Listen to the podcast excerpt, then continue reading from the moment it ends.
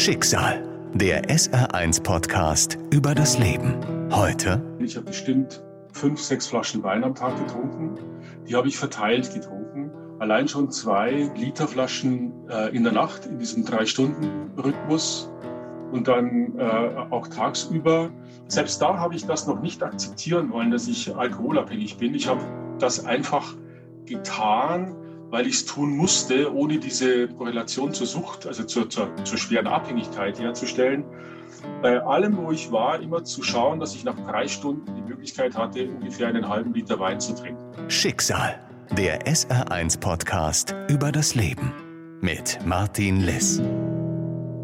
So banal das klingt, es ist wirklich äh, jahreszeitabhängig. Also im Sommer ist die Versuchung natürlich wahnsinnig groß wenn man so ein Genuss- und ein Suchtmensch ist, dann ähm, hat man natürlich auch äh, ein entsprechendes Gedächtnis. Also wenn ich mit dem, mit dem Fahrrad oder äh, an einem Café oder an einem Restaurant vorbeifahre und sehe hellen Wein oder eine helle weinähnliche Flüssigkeit in einem Glas, das beschlägt, weil die Flüssigkeit so kalt ist, dann haut's mir rauf. Also es ist, es ist so. Es ist die Kombination zwischen, zwischen natürlich dem Genuss, dem Geschmack aber in erster Linie natürlich ähm, nach der Erwartung, die diese Flüssigkeit in mir äh, anrichtet, nach en kompletter Entspannung, nach der Möglichkeit, alles auszublenden, was natürlich nicht geht. Das ist das eine. Und es ist natürlich auch so diese Wut darauf, dass da jemand sitzt und kann dieses Glas trinken und trinkt nur ein Glas zum Essen und geht dann heim oder trinkt dann nachher nur einen Kaffee diese Wut, dass ich das nicht kann. Ich konnte nie aufhören. Ja. Also das heißt, ich musste so lange trinken, bis ich entweder keine Lust mehr hatte, was zum Schluss sehr lange gedauert hat, oder bis ich einfach einschlief oder zu müde war. Und das ist, dass dieses kein Ende finden, ist ja auch sein Anzeichen von Sucht. Also es kann ja niemand erzählen, dass er acht Maß trinkt und behauptet, er zwei Mineralwasser würden ihm die Nierensteine äh, hochspülen. Das ist einfach so. Und nochmal, weil, weil es mir gerade einfiel, die lustigste Aufschrift äh, eines T-Shirts war Instant Asshole, just add alcohol. Da ist alles drin, weil man, und das ist echt die Wahrheit, weil man auch immer vernachlässigt, wie sehr einen Alkohol als Persönlichkeit verändert. Man kann sich das nicht vorstellen, wenn man, man, man denkt, da trinke ich halt zwei Weine, bin ich irgendwie ganz normal. Nein, wenn man süchtig war, trinkt man zwei Wein und man ist ein komplett anderer Mensch. Und diese, diese Angst davor, meine Persönlichkeit, die ich mir nach diesem Entzug echt mit viel Arbeit, auch mit Therapiearbeit zurück erkämpft und überhaupt erkämpft habe, wieder zu verlieren. Diese Angst ist wahnsinnig groß. Aber damit das ein, ein Faktor ist, äh, der einen vom Trinken abhält, da muss man sehr daran arbeiten. Äh, das ist mir nicht leicht gefallen. Die Liebe zu meiner Tochter, so muss ich formulieren, hat eine unglaublich große Rolle gespielt, weil ich nicht wollte, dass meine Tochter einen Menschen zum Vater hat, der es nicht schafft, mit seinem Leben ohne Alkohol zurechtzukommen. Also das wollte ich nicht vermitteln. Robert stammt aus München. Er ist freier Autor von Beruf und ist jetzt seit dreieinhalb Jahren trocken. Trocken heißt, er trinkt keinen Alkohol mehr. Lust dazu hätte er schon, aber er weiß, dass er es nicht kontrollieren kann. Das ist, das ist eine eine Abmachung, die ich mit mir selber gemacht habe. Das heißt, ähm, ich vermeide natürlich, wenn es geht, äh, Gelage oder, oder Situationen oder Anlässe, bei denen ich weiß, dass viel getrunken wird. Das tue ich mir nicht immer an. Aber ich gehe natürlich auch oft mit, äh, mit Freunden, gerade jetzt im Sommer, ähm, äh, in den Biergarten. Und da ist es so, dass die mich als personifiziertes schlechtes Gewissen sehen am Tisch, ja. Also, dass die sich immer, immer verteidigen müssen, wenn sie die dritte Maß holen, weil ich natürlich weiß, so mit Durst hat das jetzt nicht mehr viel zu tun äh, sondern mehr mit Spaß. Und da versuche ich immer denen zu erklären, hey, macht, was ihr wollt. Ja? Also das hat mit euch nichts zu tun äh, und ich werde euch äh, auch nicht anrechnen oder irgendwie in irgendeiner moralischen, übergeordneten Instanz da hier sitzen. Ganz und gar nicht. Trinkt so viel ihr wollt, das hat mit mir nichts zu tun. Äh, allerdings ist es so, wenn so diese roten Backerl auftauchen in den, in den Gesichtern und du merkst, dass die Diskussion zum vierten Mal über, keine Ahnung, über das Eckfahner äh, vom Sportplatz kreist, da muss man gehen. Man merkt dann erst als nüchterner wie, wie unfassbar manchmal diese Diskussionsrunden sind. Ja, und zum vierten Mal hole ich das Argument raus. Äh, da muss man gehen und ich sage auch, äh, wenn ich aufstehe und gehe, hat das nichts mit euch zu tun. Und das wird zum Teil auch akzeptiert. Jetzt ist Robert der Vernünftige, der weiß, wann es Zeit ist zu gehen. Das krasse Gegenteil vom Trinker Robert, vom Süchtigen, dessen Gedanken ständig darum kreisen, die nächste Dosis Alkohol verfügbar zu haben. Wie ist es so weit gekommen? Es gab einen Punkt, war die Entscheidung, mich für Alkohol, also zu entscheiden, einfacher, weil ich wusste, wie ich auf Alkohol reagiere. Also, dass es mir reicht, meine Pegel zu haben, als diese Probleme zu lösen, weil diese Probleme zu lösen hätte einen unfassbaren Aufwand bedurft, so dachte ich zumindest, den ich nicht stemmen kann. Ja? Also ich habe mich gedrückt vor ganz wichtigen Entscheidungen, die äh, ein, eine große energetische Leistung bedurft hätten, die auch finanzielle Einbußen bedurft hätten. Um es ein bisschen zu konkretisieren, ich hätte mich von meiner damaligen Partnerin trennen müssen. Wir haben gemeinsam eine Wohnung und diese hier in München äh, die Wohnung nicht abbezahlt und, und all das. Aber das ist, das ist sehr individuell. Letztendlich das Prinzip ist es, sich dagegen zu entscheiden, mit allem, was man äh, an geistiger Ener Energie zur Verfügung hat, sich einem Problem zu stellen und zu sagen, nee, das saufe ich wieder weg. Und weil man dann merkt, dass, ähm, dass der, der Alltag, den man da versucht zu ertrinken, dass diese Sau schwimmen kann, muss man natürlich immer weiter trinken. Ja? Und dann irgendwann ist man äh, zu nichts mehr in der Lage. Also da ist man auch nicht mehr in der Lage, sein privates Leben aufrechtzuerhalten oder auf die Reihe zu kriegen. Man ist dieses Problem zu lösen sowieso nicht mehr in der Lage. Und dann bleibt nur ein Weg, sich ständig zu betäuben und in diese Sucht abzuwandern. Dieses Reinrutschen, das ist dadurch zu erklären, dass es einen gemeinsamen Nenner gibt bei, dieser, bei Drogen schlechthin. Ja, also je, je, je größer und je intensiver dieser gemeinsame Nenner ist, desto gefährlicher ist die Droge. Also nehmen wir mal Kokain. Da weiß man, dass man von einer Sekunde oder von einer Minute auf die andere den perfekten Moment hat. Ja. Äh, beim Alkohol ist es für mich vergleichbar, weil ich wusste, wie ich mich verändere, wie mein Körper reagiert, wenn ich Alkohol trinke. Das bedeutet, der Alkohol hat bei mir, und da geht dann ähm, schon, sage ich mal, die Bezeichnung Sucht oder Definition Sucht los, der Alkohol hatte bei mir eine Aufgabe. Ich war auch keiner, der sich betrinkt im Sinne von ähm, wegschießt, sondern ich war Pegeltrinker. Das heißt, der, der Alkohol war für mich eine vermeintliche Hilfe, ganz bestimmte Situationen durchzustehen. Und ähm, das, diese Versuchung ist wahnsinnig groß. Und äh, da gibt es dann eine, nennen wir es Dualität, von dieser psychischen Abhängigkeit, also von diesem ähm, beharrlichen Glauben daran, dass der Alkohol einem helfen würde, ganz bestimmte Situationen besser zu meistern. Und wenn man das lange genug tut, dann natürlich eine körperliche Abhängigkeit. Und das ist das Fiese daran, dass man das eine hinnimmt und das andere nicht glauben mag. Man denkt ja, wenn man zunächst mit Alkohol in Verbindung kommt oder wenn ich mich mit jemandem im Biergarten verabrede, denke ich natürlich nicht, wenn ich da am Verkaufsstand stehe und hole mir äh, eine Maß Bier, dass ich davon abhängig werde. Aber ich weiß ganz genau, ich gehe zurück zu meinem Platz, dieses Ding ist kalt, ich schütte kalte, wohlschmeckende, bewusstseinsverändernde Flüssigkeit in mich rein und alles wird gut, ja. Da denke ich nicht dran, dass es äh, zur Sucht wird. Aber das ist schon dieser erste Schritt, ohne da nochmal, also frei von jeglicher Moral ist so jeder äh, so viel trinken, wie er möchte. Nur, ich möchte es aus meiner Sicht erzählen, dass diese körperliche Abhängigkeit wahnsinnig fies und hinterhältig und rücksichtslos in meinen Alltag geschlichen hat. Ich ganz lange gebraucht habe, ähm, das zu akzeptieren, obwohl die Anzeichen da waren. Die ersten Anzeichen das Verkatertsein am Morgen, das passiert Robert immer öfter. Er trinkt, um sich zu entspannen, er trinkt, um mehr Leichtigkeit zu erleben oder damit es lustiger zugeht. Und irgendwann beginnt er schon morgens zu trinken, das sogenannte Konterbier. Das war der erste Schritt. Wenn ich verkatert war, und das war ich eine Zeit lang sehr oft, es wahnsinnig toll ist eigentlich, früh zunächst ein Konterbier zu trinken. Also das heißt, diesen Kopfschmerz ganz leicht abzulindern, so ein bisschen diese Leichtigkeit wiederzufinden.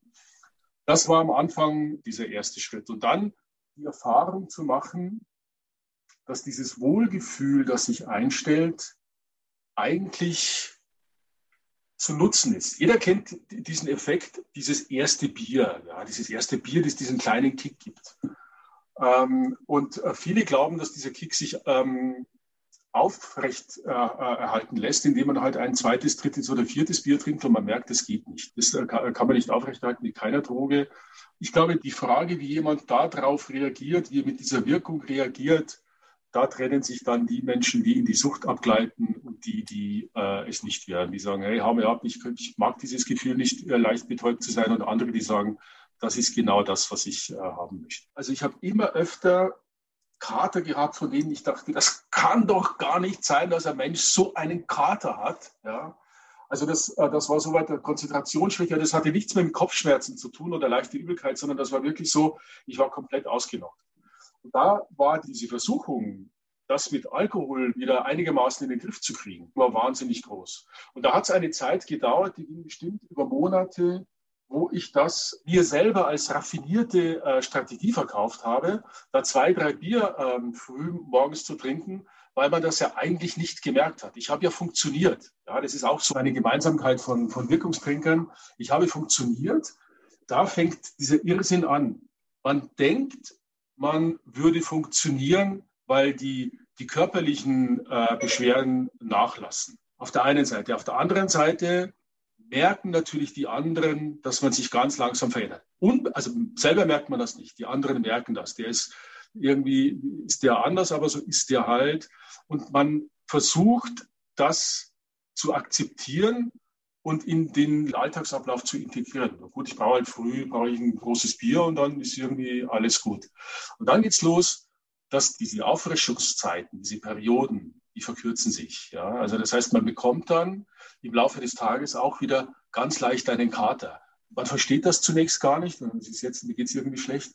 Und äh, man denkt, okay, vielleicht noch ein Bier. Und dann merkt man ganz langsam, dass man eigentlich über den Tag hinweg trinken muss. Aber auch das nimmt man noch hin, weil man sagt, ja gut, das ist, äh, macht ja nichts, ich funktioniere, ich kann ja arbeiten, was ich natürlich tat. Aber diese körperliche Abhängigkeit, die kommt erst sehr viel später zu tragen, wenn man merkt, dass sich immer mehr um diesen Versorgungsprozess dreht. Wenn ich äh, weg war oder, ähm, ähm, oder Veranstaltungen besucht habe, die über Nacht gingen, also ich irgendwo übernachten musste, habe ich immer geschaut, dass tagsüber auch diese Vorräte verfügbar waren. Da gab es ganz dramatische Situationen jetzt in der Nachbetrachtung, die mir so nicht bewusst wurden. Da war ich dann schon relativ schwer abhängig jeder von uns kennt das, wenn man abends viel oder getrunken hat, man schläft sehr leicht ein, aber man schläft nicht durch. Ja. Man wird schnell wieder wach. Das hat auch mit der Wirkungsweise des Alkohols zu tun. Ich bin dann nachts immer aufgestanden, weil ich nicht schlafen konnte und habe dann eine halbe Flasche Wein getrunken und bin ganz leicht wieder zurück ins Bett und konnte wieder drei Stunden schlafen, wieder wach geworden und habe wieder was getrunken. Und so hat sich das äh, über den Tag gerettet und ich habe auch da vor mir noch nicht zugegeben, dass ich den ganzen Tag über, um mein Wohlbefinden zu halten, einen gewissen Pegel brauche. Erst dann, mhm. wenn diese Begleiterscheinungen kommen, zittern, wenn der Alkohol nachlässt, da wusste ich, dass da was nicht stimmt. Robert weiß schon, dass etwas nicht stimmt, aber er trinkt weiter. Fünf, sechs Flaschen Wein pro Tag, zwei Liter in der Nacht. Teilweise trinkt er den Wein auf Ex, damit er dann auch wirkt. Tagsüber muss er dafür sorgen, dass er alle drei Stunden einen halben Liter Wein zur Verfügung hat. Also das gipfelte dann darin, dass wenn, wenn Besprechungen waren, sich über den Tag hinweg zogen teilweise, dass ich dann in äh, Thermosflaschen Wein auf den Tisch gestellt habe, das dann so aussah, als wäre es Tee oder so. Also wobei ich da schon sicher war, dass die kein Mensch mehr äh, äh daran geglaubt hat, dass ich da Tee trinke. Und da gab es auch Situationen, wo mir Sachen einfach ausgelaufen sind oder ich habe sie vergessen. Und diese Panik war grenzenlos, ja, weil ich dann wusste, dass ich mich auf nichts mehr konzentrieren konnte, dass es mir schlecht geht. Ähm, das war ganz furchtbar. Ich kann mich an eine Situation erinnern, da war ich auf einer Messe in Düsseldorf, weit draußen in einem Hotel. Und ich hatte mir für die Nacht zwei Flaschen Wein mitgenommen, damit ich äh, schlafen kann. Im Drei-Stunden-Rhythmus habe ich aber diese Weinflaschen bis zum Morgen geleert gehabt. Und ich konnte natürlich mit meinen Kollegen nicht zum Frühstück gehen. Also da gab es wie in vielen Hotels zum Frühstück natürlich eine Flasche Sekt irgendwo im Kühler. Diese Blöße wollte ich mir nicht geben, da ein Glas Sekt äh, vor, einer, vor einem Messebesuch. Und ich bin dann ähm, rausgetapert im, im Anzug auf der Suche nach einem Kiosk und habe dann einen gefunden, und vor diesem Kiosk standen drei Männer von der Müllabfuhr die entgegen des Klischees um 8 Uhr früh Kaffee getrunken haben. Ich musste mir zwei Bier bestellen und ich weiß nicht, ob das so war, aber als fantasiebegabter Mensch dachte ich mir, die schauen mich jetzt an und denken, schauen an den Arsch mit seinem Anzug, ist er so fertig, dass er Bier saufen muss. Ja, das war eine wahnsinnig demütigende und entwürdigende Situation für mich. Trotzdem, Robert ist immer noch nicht bereit, das Trinken aufzugeben. Zu groß ist seine Angst davor, was passiert, wenn er nicht trinkt. Er trinkt weiter und weiter, so lange, bis gar nichts mehr geht, im wahrsten Sinne des Wortes. Inzwischen ist er durch den Alkohol stark übergewichtig. Trotz seiner fortgeschrittenen Sucht versucht Robert noch regelmäßig Sport zu treiben. Er sitzt betrunken zu Hause auf dem Ergometer, als er sich plötzlich nicht mehr bewegen kann. Irgendwann hat meine Motorik versagt. Also das heißt, ich konnte nicht mehr gehen. Ich konnte nicht mehr aufstehen, nicht mehr gehen. Und ich habe in meiner Verzweiflung ähm, mit einem guten Freund telefoniert, der mich anruft und sagt, hey, wie geht's? Und ich sage, du, ich irgendwie habe das Gefühl, da, also da war ich auch betrunken, ich kann irgendwie nicht mehr gehen. Und der wusste schon, dass ich ein Alkoholproblem habe. Und er sagte, hey, ich besorge dir Platz in der Klinik. Das geht ja nicht so einfach. Äh, sein, äh, sein bester Freund äh, war oder ist Hausarzt und der hatte mir dann einen Platz äh, innerhalb der nächsten zwei oder drei Tage äh, besorgt. Und es war wirklich so, ich bin da im Rollstuhl hin. Und da war es dann so weit, also jeder kennt vielleicht die Situation, wenn man kurz vor einer Operation steht und man hat eigentlich keine Lust darauf, aber wenn man dann da im Bett liegt und da wird da hinein, hineingeschoben, dann gibt man sich diese Situation hin. So war es da auch. Ich wurde da reingeschoben vom Taxifahrer in diese, in diese Klinik und habe gedacht, okay, wenn es so, sein muss, dann, dann mache ich das auch. Das war der Punkt. Ich war dann eine Woche im, im Rollstuhl. Man denkt, man muss da hin und dann bekommt man nichts mehr zu trinken. Ganz so einfach, glücklicherweise, machen die es in der Klinik nicht. Man bekommt Psychopharmaka zunächst, äh, um einen einigermaßen rückzustellen, weil der Körper das so nicht mitmachen würde, wenn man schwer abhängig ist. Alle drei Stunden gibt es diese äh, Ruhigsteller, dass man dann auch die Minuten zählt. Nachher war klar, warum ich diesen, diesen Platz auch so schnell bekommen habe. Ich habe mir das Zimmer geteilt mit einem ehemaligen äh, Soldaten im jugoslawischen Bürgerkrieg, der jede Nacht drei Stunden schrie. Ja? Und äh, das habe ich dann nicht ausgehalten und ich äh, habe dann meine ersten drei Entzugsnächte in einer Abstellkammer verbracht, was aber für mich dann letztendlich auch noch ausschlaggebend war dafür, dass ich sage, das muss ich jetzt durchhalten. Das habe ich jetzt für mich als, als verdiente Komplikation dann hingenommen.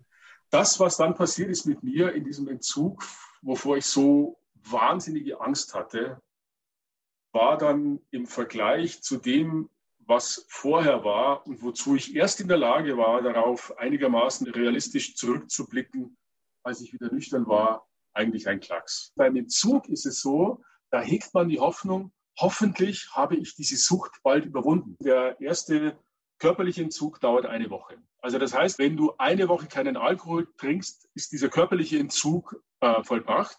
Aber das ist ja nur ein kleiner Teil. Also weil ja, der Kopf muss ja so weit sein, dass er sagt, so, äh, das ist jetzt der erste Schritt und der nächste.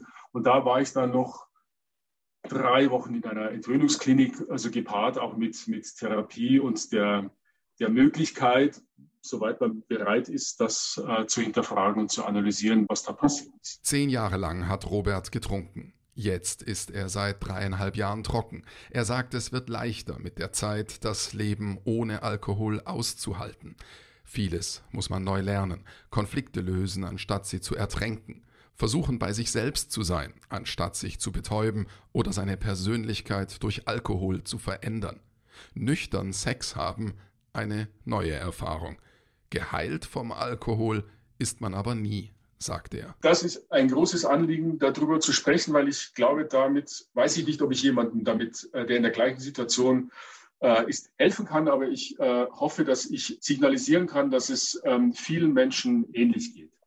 Zunächst mal ist ganz entscheidend, dass man für sich selber den Entschluss fassen muss, nie wieder. Also diese Endgültigkeit hat etwas ganz Entscheidendes in sich. Also weil es gibt Menschen, die sagen, ja, ab und zu kann ich mal was trinken ich würde das bei mir jetzt auch nicht ausschließen wollen, dass ich in der Lage wäre, vielleicht mal ein oder zwei Bier zu trinken.